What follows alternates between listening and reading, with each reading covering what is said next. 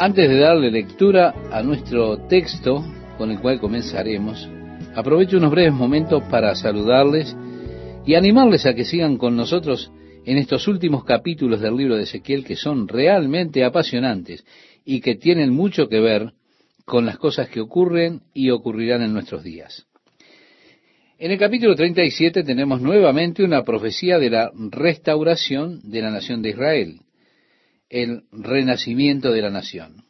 Dice, la mano de Jehová vino sobre mí y me llevó en el espíritu de Jehová y me puso en medio de un valle que estaba lleno de huesos. Otra vez Ezequiel es llevado ahora por el espíritu en esta visión a este valle que él lo contempla lleno de huesos. Y agrega, y me hizo pasar cerca de ellos por todo en derredor. Y he aquí que eran muchísimos sobre la faz del campo y por cierto secos en gran manera. Y me dijo, Hijo de hombre, ¿vivirán estos huesos? Y dije, Señor Jehová, tú lo sabes. En otras palabras dice el profeta, yo no lo sé, puedo verlo, pero el que lo sabe eres tú. Me dijo entonces, profetiza sobre estos huesos y diles, huesos secos, oíd palabra de Jehová. Así ha dicho Jehová el Señor a estos huesos, he aquí, yo hago entrar espíritu en vosotros y viviréis. Y pondré tendones sobre vosotros y haré subir sobre vosotros carne y os cubriré de piel y pondré en vosotros espíritu y viviréis. Y sabréis que yo soy Jehová. Profeticé pues como me fue mandado y hubo un ruido mientras yo profetizaba y he aquí un temblor y los huesos se juntaron cada hueso con su hueso y miré y he aquí que tendones sobre ellos, y la carne subió, y la piel cubrió por encima de ellos, pero no había en ellos espíritu. Y me dijo, profetiza al espíritu, profetiza, hijo de hombre, y di al espíritu, así ha dicho Jehová el Señor, espíritu, ven de los cuatro vientos, y sopla sobre estos muertos, y vivirán. Y profeticé como me había mandado, y entró espíritu en ellos, y vivieron y estuvieron sobre sus pies un ejército grande en extremo. Bien, ahora el Señor explica la visión. Me dijo luego, hijo de hombre, todos estos huesos son la casa de Israel. He aquí ellos dicen, nuestros huesos se secaron y pereció nuestra esperanza y somos del todo destruidos. Sí, estimado oyente, ellos habían sido partidos, es decir, separados unos de otros. Pequeños grupos de judíos allá por Alemania, en Europa, en Francia, en Inglaterra, otra parte en los Estados Unidos, en la China, en Yemen, en Rusia, por todo el mundo. Pequeñas dispersiones o pequeños grupos de judíos dispersos por toda la tierra.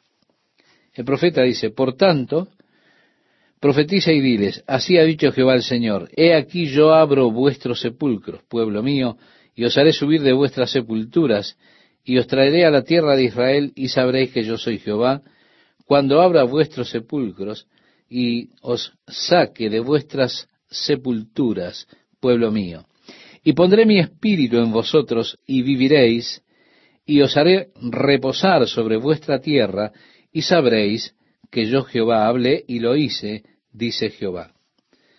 Así que la promesa que Dios les daría a ellos nuevamente una vida nacional, aquello que estuvo muerto por 19 siglos, habría de suceder, los revivirían, serían una nación nuevamente. Los llevaré de nuevo a la tierra. Esa es la maravillosa profecía de Israel renaciendo como nación. Vino a mí palabra de Jehová diciendo, Hijo de hombre, toma ahora un palo y escribe en él para Judá y para los hijos de Israel sus compañeros. Toma después otro palo y escribe en él para José, palo de Efraín, y para toda la casa de Israel sus compañeros. Júntalos luego el uno con el otro para que sean uno solo y serán uno solo en tu mano. Fue así entonces que tomó dos palos, los unió para que fuesen uno solo. Uno tenía que ser marcado con el nombre de José y el otro con Judá. Y agrega, cuando te pregunten los hijos de tu pueblo diciendo, ¿no nos enseñarás qué te propones con eso? Diles, así ha dicho Jehová el Señor. He aquí yo tomo el palo de José que está en la mano de Efraín, y a las tribus de Israel sus compañeros, y los pondré con el palo de Judá y los haré un solo palo y serán uno en mi mano. Y los palos sobre que escribas estarán en tu mano delante de sus ojos y les dirás, así ha dicho Jehová el Señor. He aquí yo tomo a los hijos de Israel de entre las naciones a las cuales fueron, y los recogeré de todas partes, y los traeré a su tierra, y les haré una nación en la tierra, en los montes de Israel. Y un rey será a todos ellos por rey, y nunca más serán dos naciones, ni nunca más serán divididos en dos reinos. Bueno, resulta bastante obvio lo que está diciendo Dios aquí. De hecho, es mucho más obvio de lo que cualquier otra escritura podría ser. Lo que el Señor está buscando es decirle al pueblo, es que cuando la nación renazca como tal, cuando vuelva a ser reunida, en lugar de ser una nación dividida como lo fueron en el pasado, en el cautiverio, estaba el reino del norte, con la capital Samaria, y el reino del sur, con la capital Jerusalén, en lugar de ser dos naciones, Judá e Israel, cuando ellos regresen de su cautiverio en los últimos días de su dispersión, y se reúnan en la tierra y hagan una nación nuevamente, han de ser solamente una nación. Judá y José o Efraín, las tribus de Israel se habrían de reunir en una sola nación, ya no más una doble nación. Eso es muy obvio. Es casi ridículo, es tan ridículo y tonto que José Smith reclame que su nombre está en la Biblia y que está profetizado en la Biblia, en el libro de Ezequiel. Él dice que el palo de José era el libro del mormón que Dios le entregó a él. Y pensar esto, que se uniera con la Biblia, que fuera una continuación de la Biblia, de la palabra de Dios para el hombre en estos días, es algo descabellado. Tan descabellado que una persona tendría que dejar su cerebro guardado en un cajón para aceptar cualquier clase de interpretación de las escrituras de esta forma. Quiero decir, Dios nos dijo de lo que Él estaba hablando. Dios dice, estos dos palos son las dos naciones. Y cuando venga, se reúnan allí, habrá solo una nación cuando regresen a la tierra. Claro, yo tengo que decir que cualquiera que pueda interpretar esto en la escritura, eh, yo no quiero, por supuesto, seguir sus exposiciones bíblicas o confiar en su enseñanza. No, no, cuando usted mismo puede sacar esta clase de cosas de esta escritura, usted puede hacer que el rojo sea verde. Y eso, por supuesto, es algo muy rebuscado es algo que también lo han hecho estas personas, reclamando para sí una profecía. Y cuando usted cuestione en su mente las cosas que está enseñando la Biblia, va a resultar en eso. Bueno, usted sabe también que ellos han enseñado que este palo que dice aquí José, realmente era una profecía acerca de José Smith, pero evidentemente si usted puede encontrar eso en este versículo, en este pasaje, en este contexto, entonces usted puede encontrar nieve dentro del infierno. Eso parecería que fuera lo mismo. Quiero decir, no tiene nada que ver lo que dice el profeta aquí con esta pretendida interpretación de la profecía. No, Dios está declarando directamente, yo los haré una nación en la tierra sobre los montes de Israel. Un rey será rey sobre ellos, y ellos ya no serán dos naciones, ni estarán divididos en dos reinos. Clarísimo. Ni se contaminarán ya más con sus ídolos, con sus abominaciones y con todas sus rebeliones, y los salvaré de todas sus rebeliones con las cuales pecaron, y los limpiaré, y me serán por pueblo, y yo a ellos por Dios. Mi siervo David, bueno, él continúa allí diciendo, ahora algo que tiene que ver con el futuro, va hacia el futuro cuando Jesucristo ha de venir para establecer su reino milenial y él estará sentado sobre el trono de David. Por eso dice mi siervo David, para gobernar y establecerlo en justicia y en juicio desde ahora y para siempre. Luego dice en el versículo 24, ni se contaminarán ya más con sus ídolos, con sus abominaciones, con todas sus rebeliones, como hemos leído. Y sabrán las naciones que yo Jehová santifico a Israel, estando mi santuario en medio de ellos para siempre, dice el verso 28.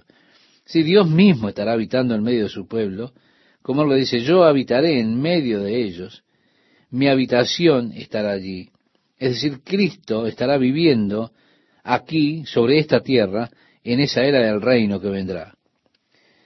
Cuando lleguemos al capítulo 40, allí Él comienza a describirnos el santuario que se ha de construir. En el capítulo 38, ahora nosotros entramos y leemos el primer versículo, algo que es realmente interesantísimo. Y le pido que usted preste atención, estimado oyente. Vino a mí palabra de Jehová diciendo, Hijo de hombre, pon tu rostro contra Gog en tierra de Magog, príncipe soberano. La palabra príncipe es la palabra Rosh. Los estudiosos de la Biblia dicen que Rosh fue traducido príncipe. Debería ser traducido en el español moderno con la palabra Rusia, porque Rosh es una referencia a la Rusia moderna. Es la palabra que se traduce príncipe aquí. Así que tenemos tierra de Magog, príncipe soberano de Mesec y Tubal, y profetiza contra él. Mesec es el antiguo nombre de Moscú. Tubal o Tobolsk eran ciudades rusas.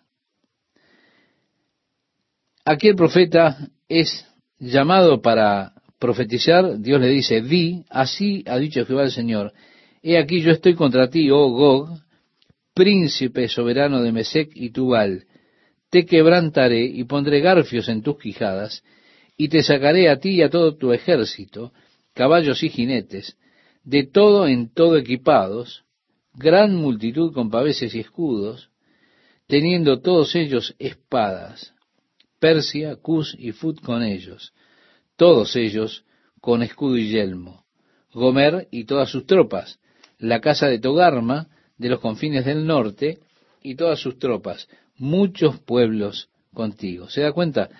Dirige la profecía ahora a Magog, que es el antiguo nombre para aquellos pueblos que vivieron en el área del Cáucaso y de las montañas del norte del Cáucaso, que en realidad es en la actualidad el área de Rusia, junto con Mesec y Tubal.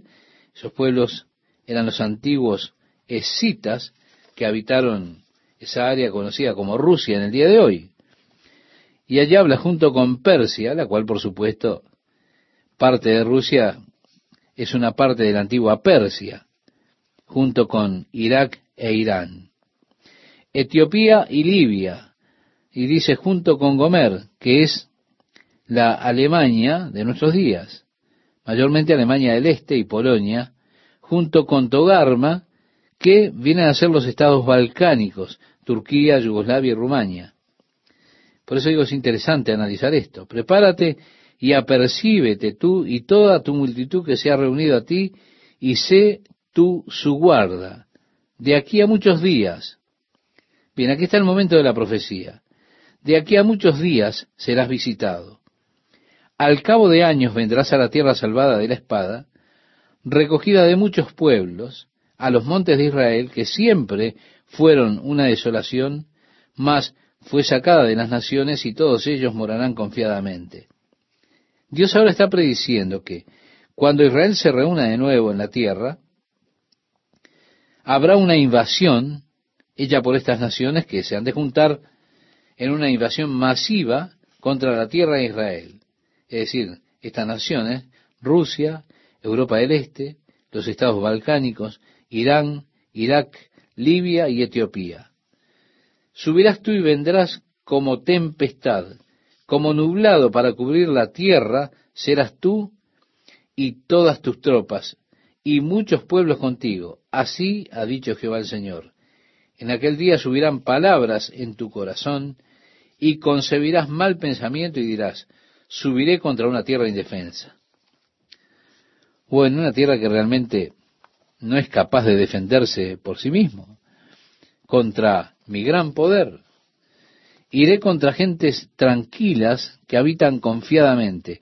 Todas ellas habitan sin muros y no tienen cerrojos ni puertas para arrebatar despojos y para tomar botín, para poner tus manos sobre las tierras desiertas ya pobladas y sobre el pueblo recogido de entre las naciones, que se hace de ganado y posesiones, que mora en la parte central de la tierra. Sabá y Dedán y los mercaderes de Tarsis y todos sus príncipes te dirán, ¿has venido a arrebatar despojos? ¿Has reunido tu multitud para tomar botín, para quitar plata y oro, para tomar ganado y posesiones, para tomar grandes despojos? Quiero recordarle que Seba y Dedán son Arabia Saudita de nuestros días. Tarsis es Inglaterra. Bien, los leones jóvenes podrían eh, concebiblemente ser los Estados Unidos, Canadá, Australia, y que ellos objetarán esa invasión. Para mí lo interesante es que Arabia Saudita es una de aquellas que han de objetar esa invasión contra Israel. Conociendo las escrituras, yo sé que cuando el momento decisivo llegue, Arabia Saudita será aliado con Israel, así que tendrá allí puesta una objeción para esa invasión. Esta objeción la pondrá primeramente Arabia Saudita, Inglaterra y los leones jóvenes, reitero, los cuales podrían ser los Estados Unidos. El versículo 14 dice, por tanto, profetiza, hijo de hombre, y di a Gog, es decir, al príncipe de Magog. Así ha dicho Jehová el Señor, en aquel tiempo, cuando mi pueblo Israel habite con seguridad, ¿no lo sabrás tú? Vendrás de tu lugar de las regiones del norte. Bien, si usted toma un mapa y mira Israel, vaya al norte desde Jerusalén y usted encontrará allí a Rusia, a Moscú, justo al norte de Jerusalén. Vendrás tú de tu lugar de las regiones del norte. Tú y muchos pueblos contigo, todos ellos a caballo, gran multitud y poderoso ejército, y subirás contra mi pueblo Israel como nublado para cubrir la tierra. Será al cabo de los días, y te traeré sobre mi tierra para que las naciones me conozcan, cuando sea santificado en ti, oh Gog, delante de sus ojos. Estimado oyente, permítame decirle que nada ha sucedido en la historia que pueda ser relatado como el cumplimiento de estas profecías particulares. Así que no permita que ningún hombre le diga que estas profecías ya se han cumplido en alguna experiencia histórica del pasado, porque no hay nada en la historia que encaje con estas predicciones, sino el mismo hecho que dice que es en los últimos días, cuando Israel se vuelva una nación nuevamente y habite en su tierra, lo coloca precisamente entonces en los días en los cuales estamos viviendo nosotros, en estos días. Así ha dicho Jehová el Señor, ¿no eres tú aquel de quien hablé yo en tiempos pasados por mis siervos los profetas de Israel, los cuales profetizaron en aquellos tiempos que yo te habría de traer sobre ellos? En aquel tiempo, cuando venga Gog contra la tierra de Israel, dijo Jehová el Señor, subirá mi ira y mi enojo, porque he hablado en mi celo y en el fuego de mi ira, que en aquel tiempo habrá gran temblor sobre la tierra de Israel, que los peces del mar, las aves del cielo, las bestias del campo y toda serpiente que se arrastra sobre la tierra, y todos los hombres que están sobre la faz de la tierra temblarán ante mi presencia, y se desmoronarán los montes, y los vallados caerán, y todo muro caerá a tierra, y en todos mis montes, llamaré contra él la espada, dice Jehová el Señor. La espada de cada cual será contra su hermano. ¿Se da cuenta? Qué profecía más interesante.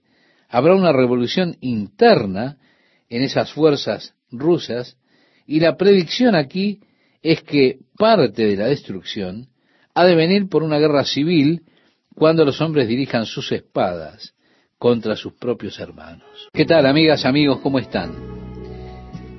En nuestro pasaje leemos, vendrás de tu lugar, de las regiones del norte, tú y muchos pueblos contigo, todos ellos a caballo, gran multitud y poderoso ejército, y subirás contra mi pueblo Israel como nublado para cubrir la tierra. Hemos leído este pasaje en nuestro programa anterior, hasta el versículo 16, Permítame decirle que no hay nada de esto que haya sucedido en la historia que se pueda relacionar con estas profecías en particular.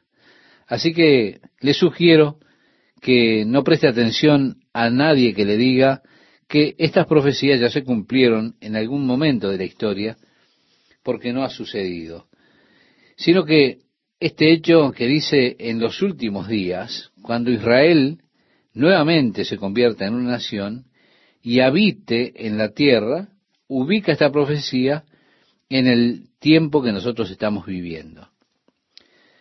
Así ha dicho Jehová el Señor, a partir del versículo 17, dice el profeta, ¿no eres tú aquel de quien hablé yo en tiempos pasados por mis siervos los profetas de Israel, los cuales profetizaron en aquellos tiempos que yo te había de traer sobre ellos? En aquel tiempo, cuando venga Gog contra la tierra de Israel, dijo Jehová el Señor, subirá mi ira y mi enojo, porque he hablado en mi celo y en el fuego de mi ira, que en aquel tiempo habrá gran temblor sobre la tierra de Israel, que los peces del mar, las aves del cielo, las bestias del campo, y toda serpiente que se arrastra sobre la tierra, y todos los hombres que estén sobre la faz de la tierra, temblarán ante mi presencia, y se desmoronarán los montes, y los vallados caerán, y todo muro caerá a tierra, y en todos mis montes llamaré contra él la espada, dice Jehová el Señor, la espada de cada cual contra su hermano. Sí, la espada de cada cual será contra su hermano, dice aquí. Es una profecía interesantísima, porque habla de una revolución interna que debe venir en las fuerzas de Rusia, y la predicción aquí es que parte de la destrucción será por una guerra civil, es decir, cuando los hombres comiencen a dirigir sus espadas contra sus hermanos.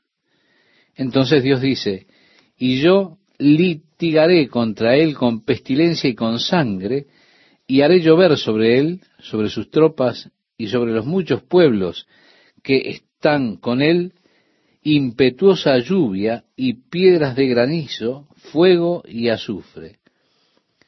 Dios ha eliminado a los enemigos de Israel en el pasado, con este tipo de armas. Agrega, y seré engrandecido y santificado y seré conocido ante los ojos de muchas naciones, y sabrán que yo soy Jehová.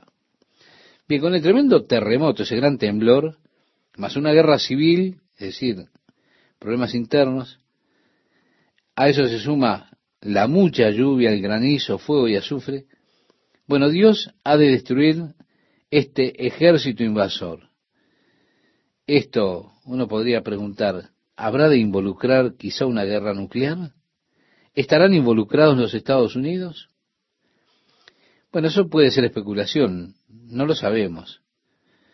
Uno pregunta, ¿podría ser el fuego y azufre, la lluvia de fuego y azufre de una guerra nuclear? Posiblemente. ¿Podría ser que hubiera un intercambio atómico entre Rusia y Estados Unidos? Es muy probable. Puede ser que esté describiendo los efectos de las armas nucleares. ¿Por qué no? Es muy posible que haya un intercambio masivo de armas nucleares. Bueno, la Biblia no lo dice así. Eso es especulación solamente en cuanto es una posibilidad que esto suceda. Ahora, yo pienso que el rapto de la iglesia sucederá simultáneamente con estos eventos como estaremos viendo cuando lleguemos al capítulo 39. Y sería muy interesante, de hecho, si hubiese un holocausto nuclear y la iglesia fuera transportada fuera de la tierra en el momento de ese holocausto nuclear. Ellos seguramente explicarían la desaparición de la iglesia, de tantas personas, en una forma natural, sin causar realmente alarma. Es algo para pensarlo. La Biblia no lo dice, es mera especulación. Para pensar. Sea que suceda como suceda, los eventos serán estos. Habrá un gran temblor, inclusive las montañas, esos lugares tan empinados, serán sacudidos, habrán tremendas avalanchas, mucha lluvia, granizo, fuego, azufre, sumado a la guerra civil. ¿Quién puede negar que esto se está preparando? De esa manera, Dios tratará con este gran ejército invasor de Rusia. Agrega tú, pues, hijo de hombre, profetiza contra Gog y di, así ha dicho Jehová el Señor, he aquí yo estoy contra ti, oh Gog, príncipe soberano de Mesec y Tubal, y te quebrantaré y te conduciré y te haré subir de las partes del norte y te traeré sobre los montes de Israel. Ellos han de ser destruidos, quedará solamente la sexta parte, el resto será totalmente eliminado. Sigue diciéndonos, y sacaré tu arco de tu mano izquierda, y derribaré tus saetas de tu mano derecha. Sobre los montes de Israel caerás tú y todas tus tropas, y los pueblos que fueron contigo. A aves de rapiña de toda especie, y a las fieras del campo te he dado por comida. Sobre la faz del campo caerás, porque yo he hablado, dice Jehová el Señor, y enviaré fuego sobre Magog. Ve, aquí es donde hablamos de esta posibilidad de un intercambio nuclear, donde Dios dice, enviaré fuego sobre Magog y sobre los que moran con seguridad en las costas. Y las islas o las costas son generalmente referencia o hacen referencia a naciones distantes. Y sabrán que yo soy Jehová. Así que en el versículo 6 usted tiene esa posibilidad. Cuando Dios envíe fuego sobre Rusia, y las naciones que habitan con seguridad, eh, entonces cabe esta posibilidad de un intercambio nuclear.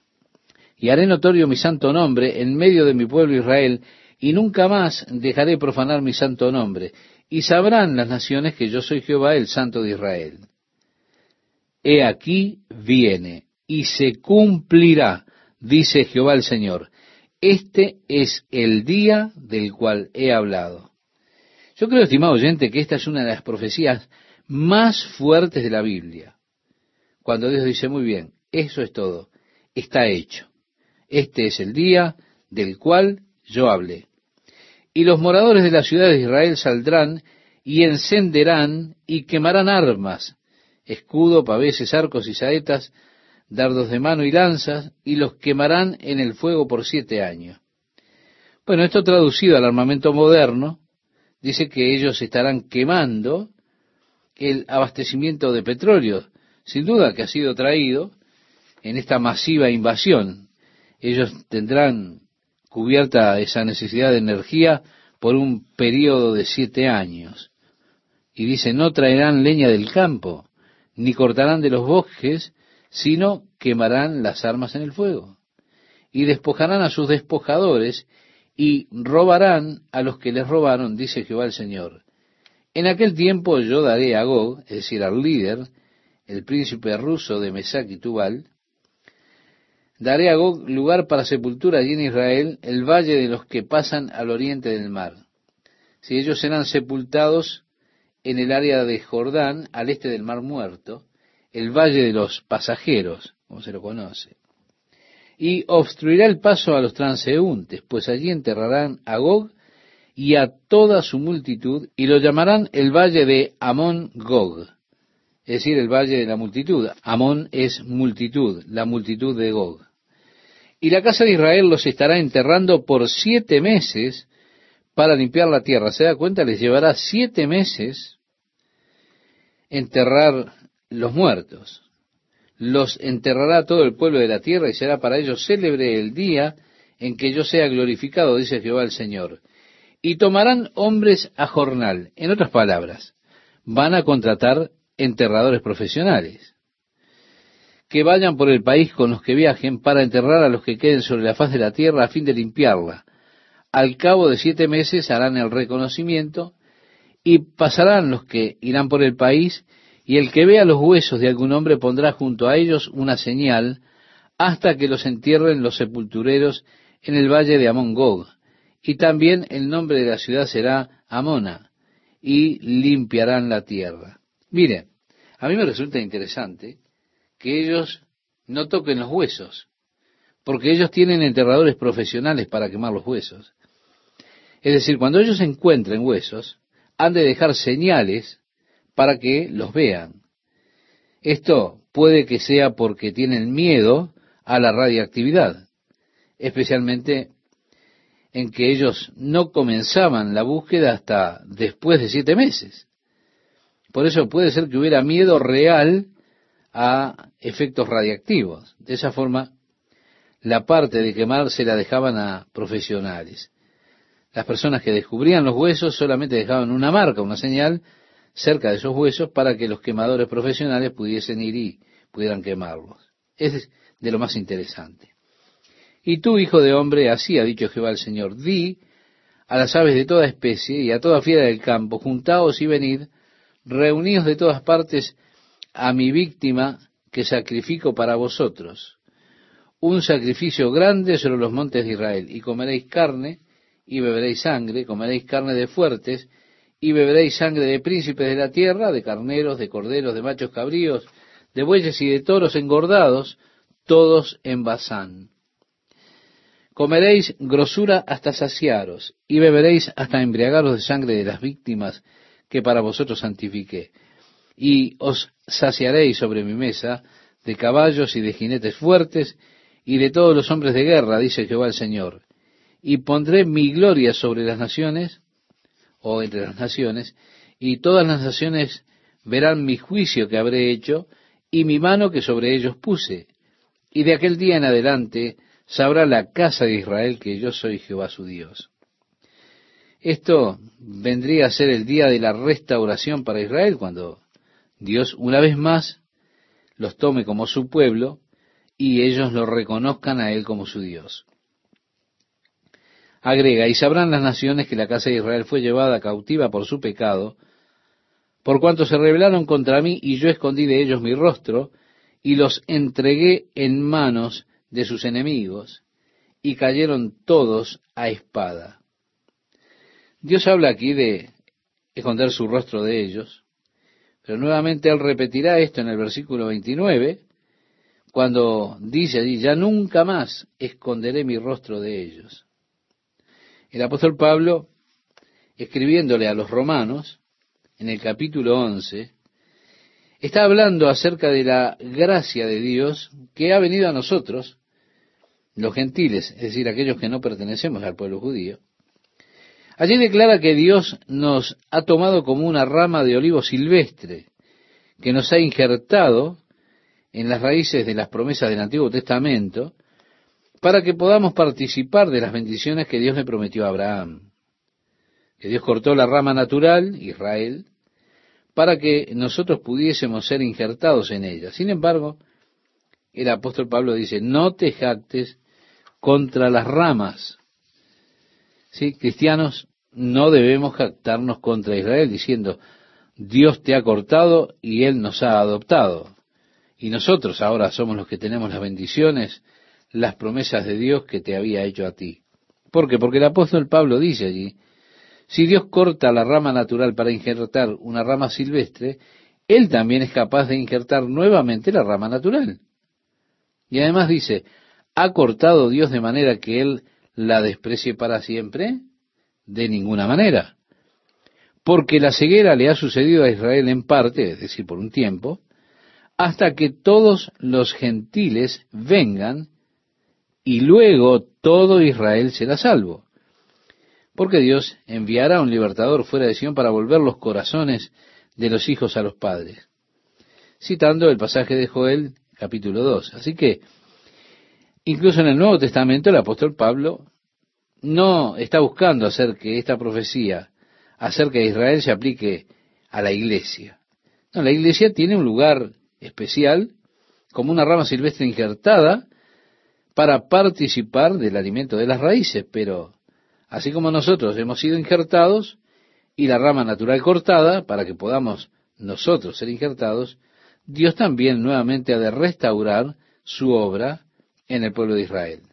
Esas personas que en el día de hoy están buscando interpretar la profecía para decir Dios terminó con Israel, los judíos están acabados, los judíos que usted ve hoy no son judíos verdaderos, y toda esa clase de tonterías que andan diciendo por ahí, trayendo mucho perjuicio a la palabra de Dios y al entendimiento de la profecía, porque durante todo el tiempo Dios confirma su amor perpetuo y eterno por su pueblo Israel. Además, dice que Él nunca los cortará para siempre.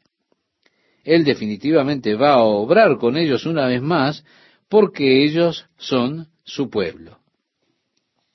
A pesar de que ellos tienen cerrados los ojos por un tiempo, llegará el día cuando ellos sean injertados de regreso y nuevamente disfrutarán las bendiciones como pueblo especial de Dios durante la era del reino de Dios sobre la tierra. Bien, aquí en la profecía Dios habla de haber escondido su rostro de ellos por un tiempo, pero dice, conforme a su inmundicia y conforme a sus rebeliones hice con ellos, y de ellos escondí mi rostro. Por tanto, así dicho Jehová el Señor.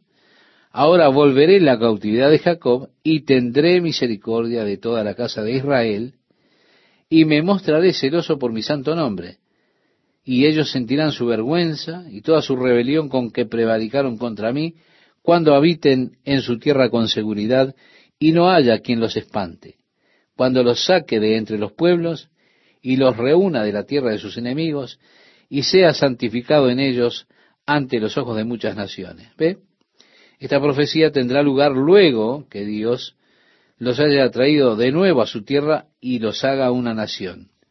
Él ya ha obrado esto en nuestro tiempo, pero también luego que Él haya destruido ese ejército ruso que estará invadiendo, porque en la última parte del versículo 27 dice, y sea santificado en ello ante los ojos de muchas naciones. Y esto tiene lugar con la destrucción del ejército ruso y sus aliados. Versículo 23 del capítulo 38, cuando Dios habla de la destrucción de ese ejército. Es allí que Él dice, y seré engrandecido y santificado y seré conocido ante los ojos de muchas naciones. Así que el versículo 27 tiene una referencia al versículo 23 del capítulo 38. Bien, cuando Dios haya destruido el ejército ruso, ¿qué? Luego, ¿qué? Dice, y sabrán que yo soy Jehová su Dios, cuando después de haberlos llevado al cautiverio entre las naciones, los reúna sobre su tierra sin dejar allí a ninguno de ellos. Así que finalmente ellos han de reconocer a Dios, pero no será hasta que el ejército ruso invasor sea destruido. Israel como nación aún no ha reconocido a Dios. Solamente un 10% de las personas en Israel son religiosas, nada más. La mayoría de las personas con las que he hablado en Israel son realmente ateos, no quieren saber nada con la religión, pero sin duda Israel no es una nación religiosa. Tampoco son personas espirituales las que hay allí. Lo que hay allí son algunos fanáticos religiosos hay un grupo de judíos ortodoxos, algunos de ellos son tan ortodoxos que se oponen al mismo gobierno y no creen que el gobierno de Israel deba existir realmente. ¿Por qué? Porque ellos dicen, nosotros no tenemos derecho a ser una nación hasta el momento en el que venga el Mesías. Ahora, cuando Dios haya destruido al ejército ruso, en ese momento los judíos reconocerán a Dios, abrirán los ojos. Y Dios dice, ya no esconderé mi rostro de ellos. Y allí habrá un fantástico avivamiento espiritual en el pueblo de Israel. Amigas, amigos, me complace saludarlos una vez más, invitarles a compartir una nueva emisión de la palabra de Dios para hoy. En nuestro pasaje de este día leemos ni esconderé más de ellos mi rostro, porque habré derramado de mi espíritu sobre la casa de Israel, dice Jehová el Señor. En este punto es cuando el ejército de Rusia es destruido. Es allí que Dios vierte su espíritu sobre la nación de Israel. Bien, esto tiene algunas implicancias, implicancias fuertes, poderosas, porque es precisamente en este momento que Dios derrama su espíritu sobre el mundo gentil. Es decir, hablamos de ese momento cuando Dios lleva de este mundo a el cuerpo de Cristo, a la novia de Jesucristo, la iglesia. Dios trabaja por su espíritu en el mundo. El propósito es quitar a las personas que conforman la iglesia reitero, la novia de Jesucristo. Esa es la acción del Espíritu en los momentos previos a tratar de nuevo Dios con el pueblo de Israel. Mientras el Espíritu de Dios está tratando o obrando en y a través de la iglesia en este tiempo, por ese poder del Espíritu de Dios dentro de la iglesia, ocurre que todo el ejército de Satanás, del maligno, es impedido. En nuestros días hay personas que odian voluntariamente y violentamente a la iglesia de Jesucristo. Pero, estimado oyente, el mundo puede estar agradecido a la iglesia. Porque si no fuese por el poder restrictivo del Espíritu Santo que mora dentro de la iglesia, el mundo quedaría en manos del maligno. Y el anticristo ya estaría reinando. Pero lo que impide el surgimiento del anticristo, para que éste tome el mundo, es el Espíritu de Dios dentro de la iglesia, que continuará impidiéndole hasta el momento en que el Espíritu sea quitado de este mundo, cuando la iglesia sea llevada a la presencia del Señor. Es entonces que el hombre de pecado, el anticristo, el hijo de perdición, será revelado y vendrá con toda clase de mentiras y de engaños, mereciendo todo el mundo esa acción y trayendo bajo su influencia y control estos engaños y mentiras. Serán abiertas las compuertas, por decirlo de alguna manera, del maligno. Pero esto no podrá suceder en tanto la iglesia de Jesucristo esté presente en la tierra. Porque está precisamente esa fuerza restrictiva del Espíritu Santo dentro de ella que detiene o mantiene cerradas, está conteniendo las puertas del mal. Ahora, cuando el Señor se lleve la iglesia, entonces tratará nuevamente Dios con la nación de Israel y tratará por medio de su espíritu durante ese periodo final de siete años, la mitad final de la cual corresponde a lo que llamamos la gran tribulación. En el capítulo nueve del profeta Daniel dice que habrán setenta siete determinados sobre la nación de Israel. Sesenta y nueve de esos siete ya se han cumplido. Es el período que va desde la salida de la orden para restaurar y reedificar Jerusalén hasta la venida del Mesías príncipe. Es en ese período que nos dice que habrían siete semanas, es decir, siete por siete son cuarenta y nueve años, y sesenta y dos semanas o sesenta y dos siete, que junto con lo anterior conforman un periodo de 483 años. Se nos dice que se volverá a edificar la plaza y el muro en tiempos angustiosos.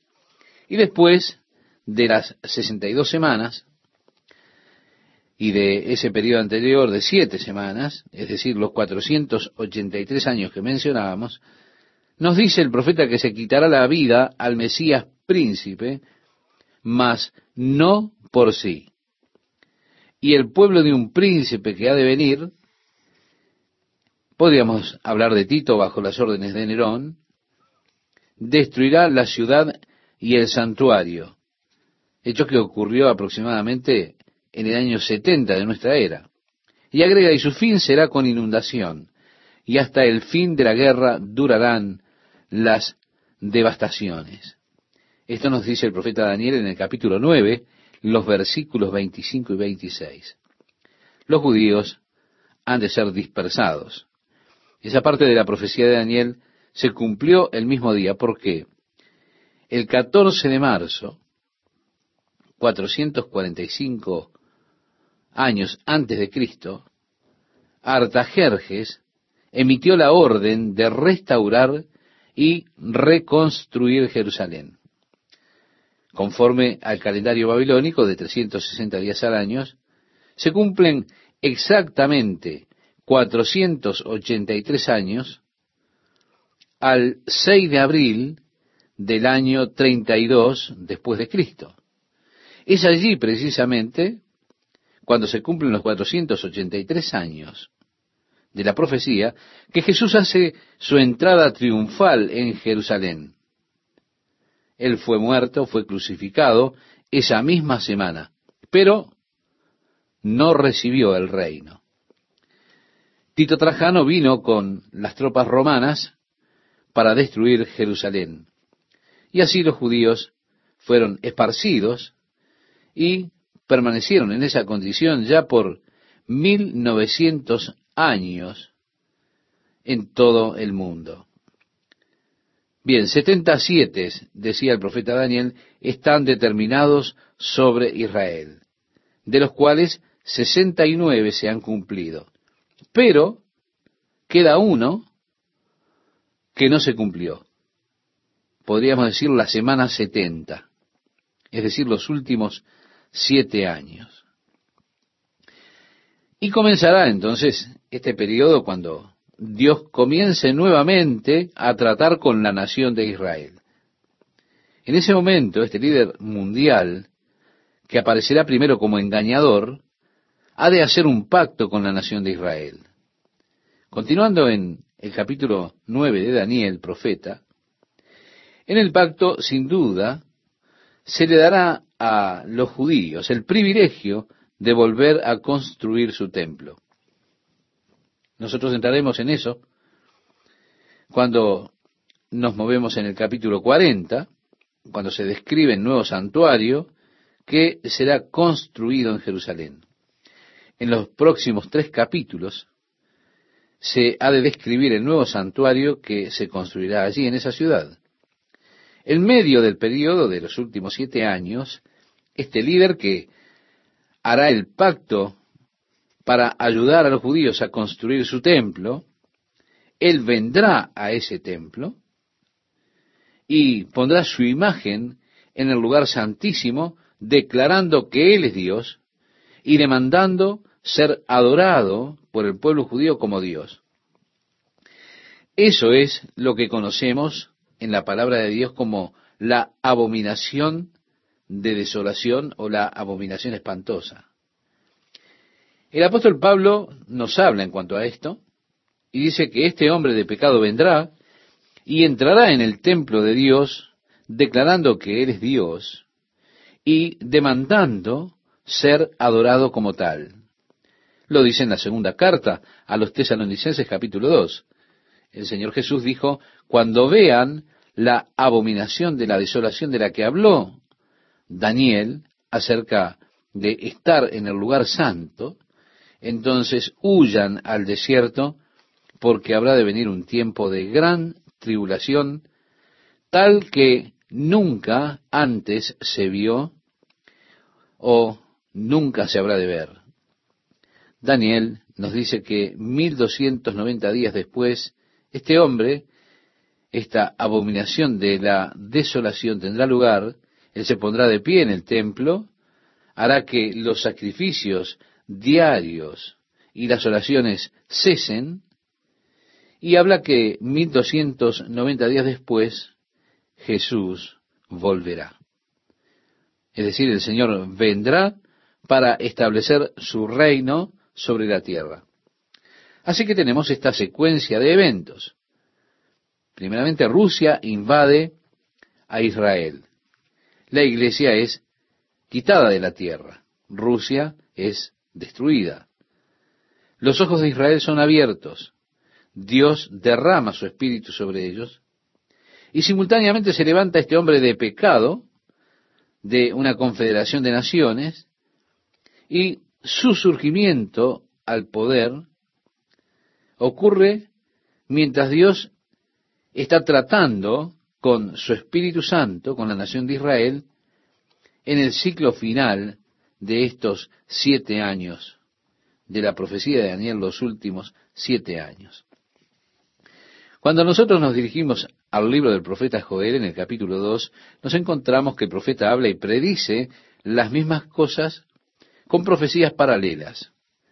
En el versículo 20 del capítulo 2 de Joel, Dios habla del día después de que el pueblo se había congregado en la tierra y una poderosa invasión de esa tierra por ese gran ejército. En ese capítulo 2 él habla de la gran invasión, como es que el Señor, en el versículo 11, dará su orden delante de su ejército, porque muy grande es su campamento. Fuerte es el que ejecuta su orden, porque el día del Señor es grande y muy terrible, y pregunta, ¿quién podrá soportarlo? El Señor declara en ese versículo 20, y haré alejar de vosotros al del norte. Recuerde, estimado oyente, que Ezequiel nos dice que ellos están saliendo de sus cuarteles del norte para invadir Israel. Dios dice, y lo echaré en tierra seca y desierta, su faz será hacia el mar oriental y su fin al mar occidental, y exhalará su hedor y subirá su pudrición porque hizo grandes cosas. Dice, tierra, no temas, alégrate y gózate porque Jehová hará grandes cosas. Animales del campo, no temáis. Esto lo puede leer en el profeta Joel capítulo 2 versículos 20 al 22. Luego el Señor dice, yo os restituiré los años que comió la oruga, el saltón y demás. Y conoceréis que yo estoy en medio de Israel y que yo soy Jehová vuestro Dios y no hay otro y mi pueblo nunca jamás será avergonzado. Ahora, ¿después qué? Dios dijo, y después de esto, derramaré mi espíritu sobre toda carne. Por lo tanto, dijo Joel, y profetizarán vuestros hijos y vuestras hijas, vuestros ancianos soñarán sueños, y vuestros jóvenes verán visiones, y también sobre los siervos y sobre las siervas derramaré mi espíritu en aquellos días. Ahora, el problema con este pasaje en particular es que Pedro, el apóstol, lo citó explicándole al pueblo aquello que había acontecido en Pentecostés. En el libro de los Hechos, en el capítulo 2, lo podemos leer en el Nuevo Testamento. Pero si ustedes leen en el contexto, Dios nos dirá que habrá una lluvia temprana y una lluvia tardía. Vosotros también, hijos de Sión, alegraos y gozaos en Jehová vuestro Dios, porque os ha dado la primera lluvia a su tiempo, y hará descender sobre vosotros lluvia temprana y tardía como al principio, dice Joel en el capítulo 2, verso 23. Así que la predicción de Joel del derramamiento del Espíritu de Dios es una verdadera predicción de Dios derramando su Espíritu sobre su iglesia cuando el pueblo se congregó en aquel día de Pentecostés, diciendo, ¿qué significa esto? Pedro dijo, esto es lo que está profetizado por el profeta Joel. ¿Qué? Dios derramando su Santo Espíritu. Pero, aunque él señala a eso que estaba sucediendo en ese momento, es decir, el derramamiento del Espíritu de Dios, esta profecía de Joel es verdaderamente para los últimos días, cuando llegará el momento que Israel reconozca que Él es su Dios nuevamente. Porque inmediatamente Joel entra en los eventos de la tribulación. Porque dice, y daré prodigios en el cielo y en la tierra sangre y fuego y columnas de humo. Es asombroso. Ese grandioso día en el cual Jesús ha de regresar con gran poder y gloria para establecer el reino de Dios sobre la tierra. Antes de que esto acontezca, tendrán lugar grandes juicios cataclísmicos sobre la tierra. La tierra se prepara para eso. Vemos la luna en sangre, el sol en tinieblas, como es predicho por Jesús en el sermón profético de Mateo, el Evangelio de Mateo capítulo 24, como parte de las cosas que han de suceder durante ese periodo de la gran tribulación. En el capítulo 6 de Apocalipsis, bajo el sexto sello, cuando es roto ese sexto sello, estas cosas cataclísmicas tienen lugar sobre la tierra. Y eso incluye el oscurecimiento del sol, y que la luna ya no brillará ni dará su luz. Las estrellas del cielo han de caer como un árbol que sus higos son sacudidos. Así que todo este escenario se confirma y se corrobora por cada uno de los profetas. Volviendo a Israel, Israel está volviendo a su tierra. El próximo evento, y habrá probablemente muchos de ellos que ocurran simultáneamente, será la invasión rusa, la cual será rápidamente devastada por el poder de Dios. Ocurrirá también que la iglesia será tomada arriba, será llevada para encontrar al Señor en el aire. El Espíritu de Dios vuelve a tratar con la nación de Israel hasta el momento en que Israel reconoce al Señor su Dios. Por supuesto, tenemos también el surgimiento del anticristo, el ciclo final de estos siete años que ha de atravesar la tierra, de los cuales tres años y medio, los primeros tres años y medio, podemos decir que tenemos allí un tema de relativa seguridad. Pero luego se profundiza todo esto en un horrible y gran baño de sangre, ese periodo de la gran tribulación, que es cuando Dios comienza a juzgar a la tierra por su impiedad, por su pecado. En el versículo 18 de Apocalipsis 16, se le dan a ustedes, estimado oyente, vívidos detalles de ese periodo de tres años y medio. De hecho, no existe periodo en la historia de la Tierra que esté más documentado que esos tres años y medio a los cuales la Biblia se refiere. Dios ha escrito más acerca de este periodo de tres años y medio que de cualquier otro periodo de la historia del hombre. En el libro de Apocalipsis, en ese pasaje del capítulo 6, verso 18, se dice de las cosas que han de acontecer en esos tres años y medio, se le da una cantidad de detalles. Al final de ese ciclo de siete años, el Señor regresará en las nubes con gran gloria con sus santos y pondrá su pie en ese día sobre el monte de los olivos que se partirá por la mitad. Y así entrará a Jerusalén a través de la puerta oriental. Hay muchas preguntas que podemos hacernos, y especialmente las personas dicen, bueno, ¿y qué pasará con los pobres palestinos?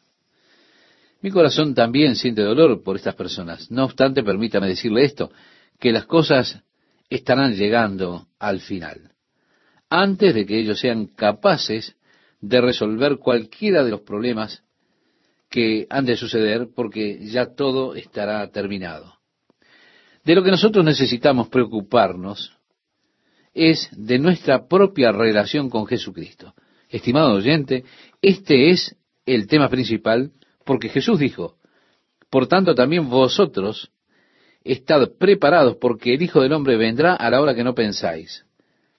Él estaba hablando de los días cuando Él regresaría a buscar a su iglesia. En el capítulo 25 de Mateo tenemos allí diez vírgenes, cinco sabias, cinco insensatas. Todas se durmieron. Pero vino ese clamor. Miren, el novio ha llegado. Ellas se despertaron. Y créame, este clamor se está sintiendo en el día de hoy. El novio está llegando. La iglesia está comenzando a moverse, está comenzando a despertar. Y vemos en esa parábola que las vírgenes insensatas dijeron, vamos, dennos un poco de aceite porque nuestras lámparas se apagan. ellas le dijeron, lo siento, si nosotros les damos de nuestro aceite, tal vez no tengamos suficiente para nosotras. Mejor ustedes vayan y vean qué pueden hacer. Mientras ellas fueron a buscar, el novio llegó y las que estaban listas entraron a las bodas. Amigo, amiga, hay algunos que aún no están listos. Hay algunos que todavía están durmiendo.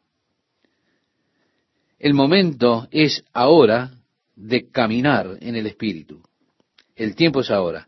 Aquellos que estén listos entrarán. Por eso, estad preparados. Yo le insisto, estimado oyente, que esté listo para la venida del Señor y tal vez usted piense, oh amigos, yo quiero estar listo. Bueno, abra su corazón a Dios, al Espíritu de Dios. Dios quiere que usted sea parte de su familia, una parte de la iglesia, de la novia de Cristo, una parte del reino de Dios. Nosotros estaremos viendo lo que se refiere a todo el panorama profético.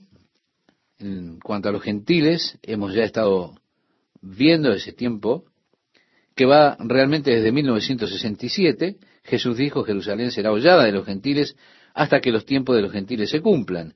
En el Evangelio de Lucas capítulo 21, versículo 24. Cuando en 1967 los judíos recobraron el control de Jerusalén, el tiempo de los gentiles se cumplió. Así que usted está ya en un tiempo prestado, podríamos decir. Dios no dejará que pase mucho más tiempo. Si usted está por hacer algún movimiento, mejor no lo haga ahora. O si no, es mejor que usted estudie Apocalipsis capítulo 6, verso 18, cuidadosamente para tener así un buen panorama de lo que le ha de suceder a usted si no toma una decisión correcta en los próximos tiempos, en ese periodo de siete años que está delante de nosotros.